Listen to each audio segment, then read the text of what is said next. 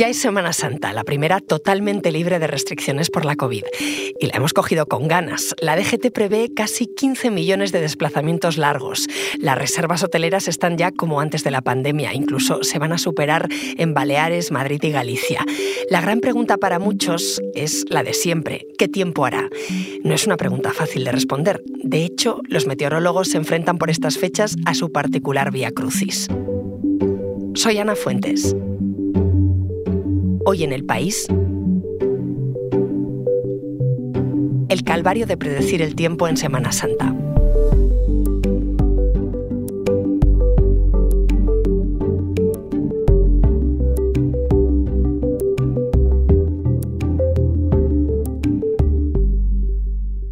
Para hablar del tiempo en Semana Santa está aquí mi compañera Victoria Torres, especializada en meteorología. ¿Qué tal, Victoria? Muy bien, ya con las maletas a punto. Bueno, así estamos todos. Pero, ¿qué tiempo va a hacer? Bueno, a ver, este fin de semana las temperaturas se han normalizado tras el calorazo que hizo la semana pasada y se espera que los primeros cuatro días de la semana, o sea, lunes, santo, martes, miércoles y jueves, eh, haya tiempo anticiclónico. Eso quiere decir que no, el, viento está en calma, no hay nubes, eh, hace calorcito de día y esté seco, no llueva. El ambiente va a ser un poco frío en la mitad norte y las temperaturas estarán acordes con lo que toca en esta época del año en el resto del país.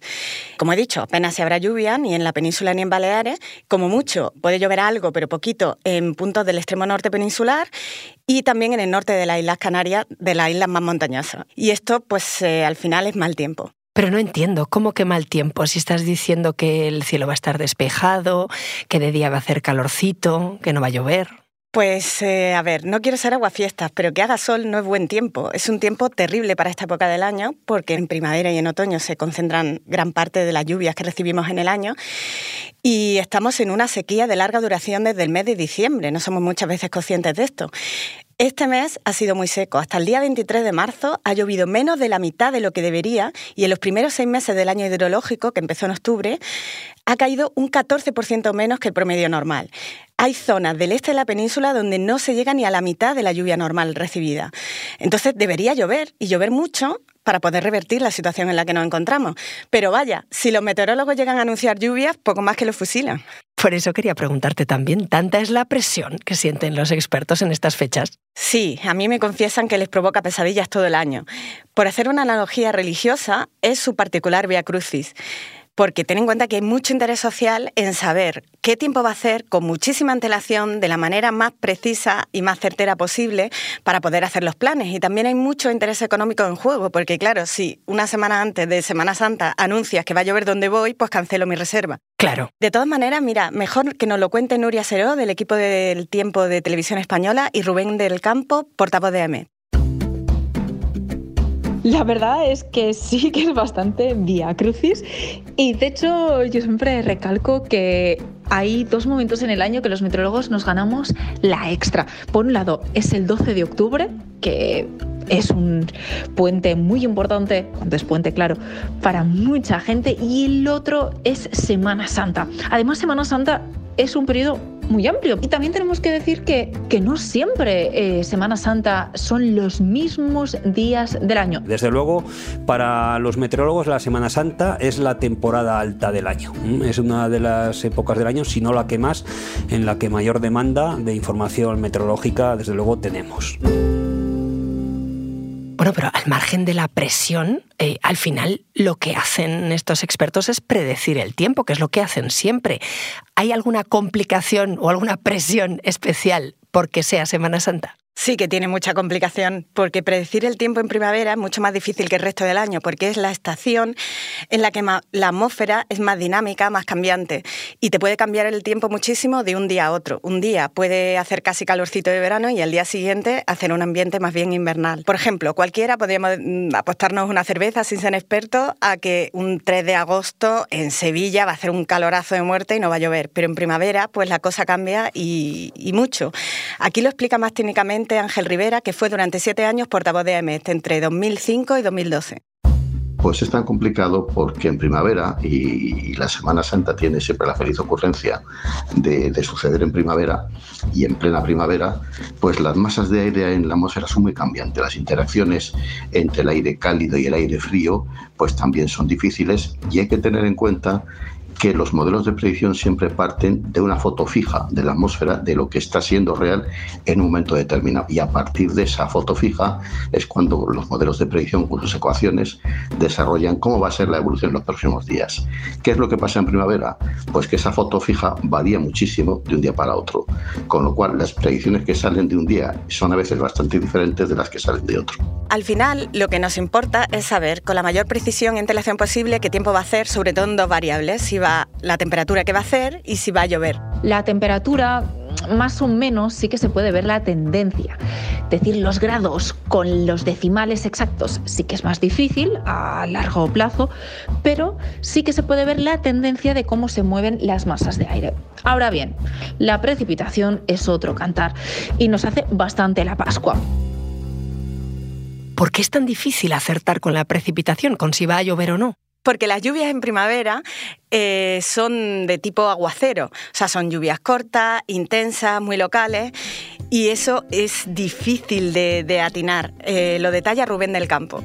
No se trata de lluvias como pueden ser las otoñales, con frentes que van regando la península de oeste a este y que se puede predecir con mayor exactitud dónde, cuándo y cuánto va a llover. Pero estas precipitaciones en forma de chaparrones, de chubascos, que en ocasiones no dejan mucha lluvia, pero que dificultan, por supuesto, como sabemos, pues la celebración de, procesiones.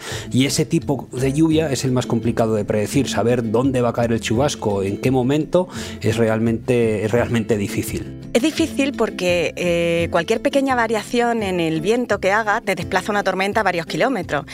Así que, aunque no nos guste nada, porque lo que queremos es tener la certeza absoluta de que a las 7 de la tarde en Sevilla, el jueves santo, no va a llover, nos tenemos que ir acostumbrando a otro tipo de predicciones.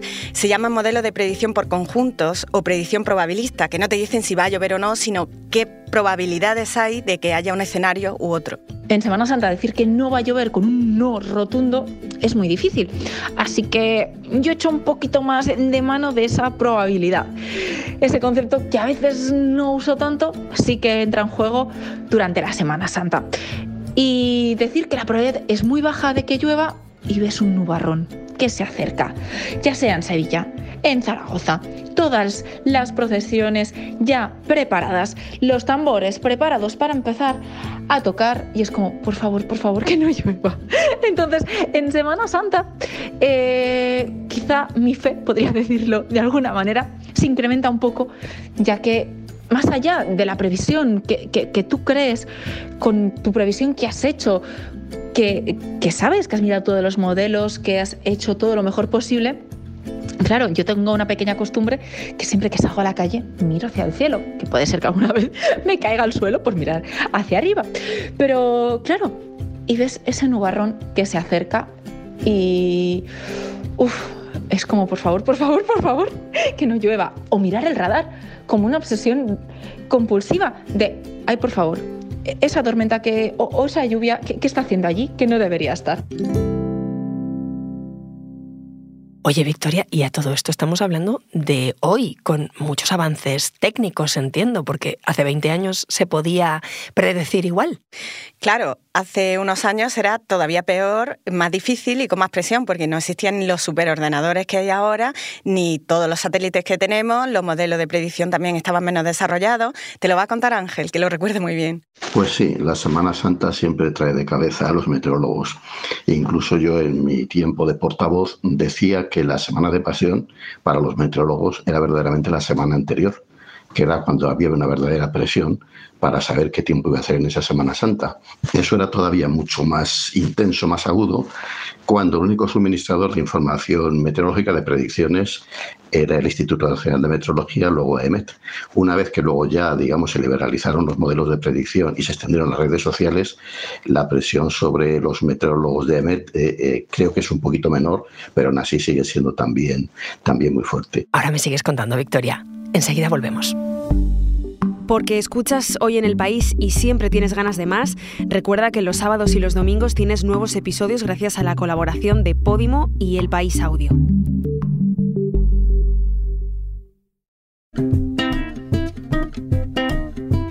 Bueno, Victoria, estamos hablando de lo complicado que es predecir el tiempo en esta época, en Semana Santa, de la presión que tienen encima los expertos, los meteorólogos, em, cuando están seguros, o casi, de que va a llover ¿cómo lo llevan? Porque van a dar la mala noticia, claro. Pues imagínate, lo pasan francamente mal, porque eh, es decirle a la gente que lleva un año entero preparando las procesiones o preparando una escapada, que no va a hacer el tiempo que esperan y a nadie le gusta decir malas noticias. Entonces, sí es verdad que cuesta un poquito dar más la cara cuando hay esas precipitaciones a la vista y es como, por favor, que no, pero que es que sí.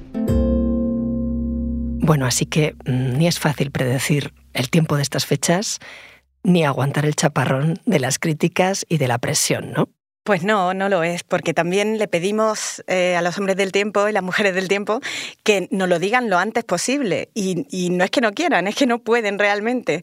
Y a mí me ha llegado a pasar de estar en ruedas de prensa eh, en las que se está hablando de la situación de sequía tan grave que hay, que no va a llover, que haciendo balance de que el invierno ha sido, eh, pues eso, el invierno muy cálido cosas muy serias. Y primera pregunta, ¿qué tiempo va a hacer en Semana Santa? Pero oiga, por Dios, que demasiado pronto, déjale respirar.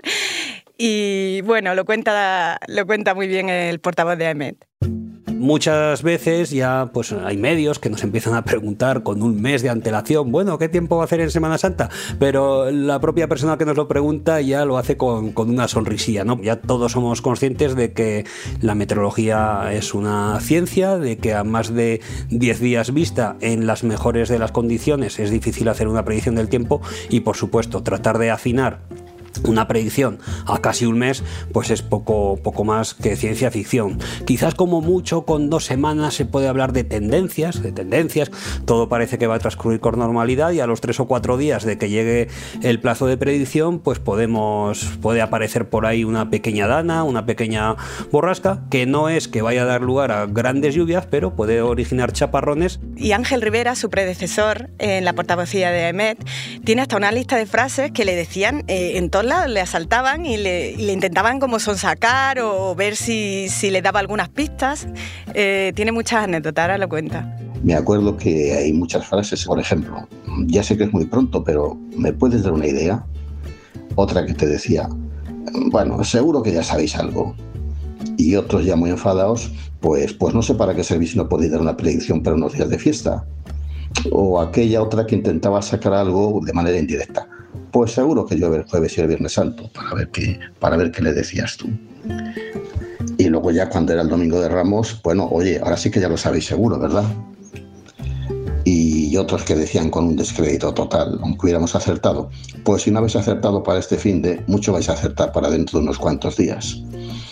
Y lo mejor que se podía esperar en la semana, post Semana Santa, cuando había que revisar como vienen las predicciones, era una frase que decía, hombre, esta vez no se han equivocado mucho los meteorólogos. Oye, ¿qué pasa cuando fallan? Eh, ¿Reciben muchas quejas?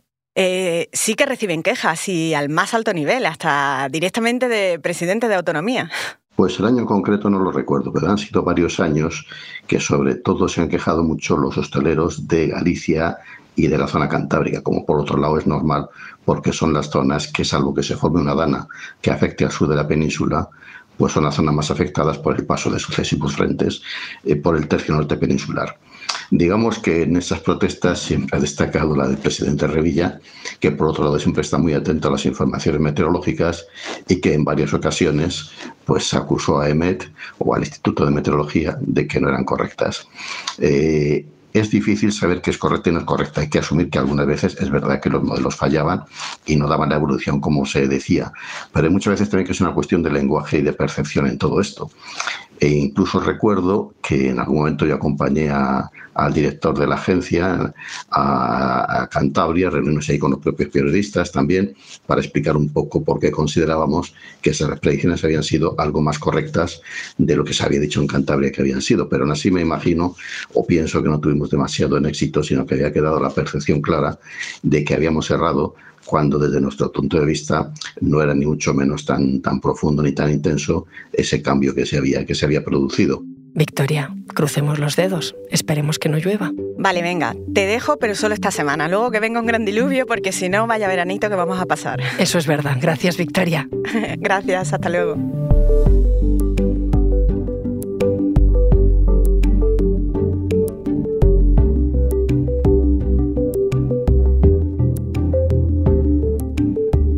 Este episodio lo ha realizado José Juan Morales.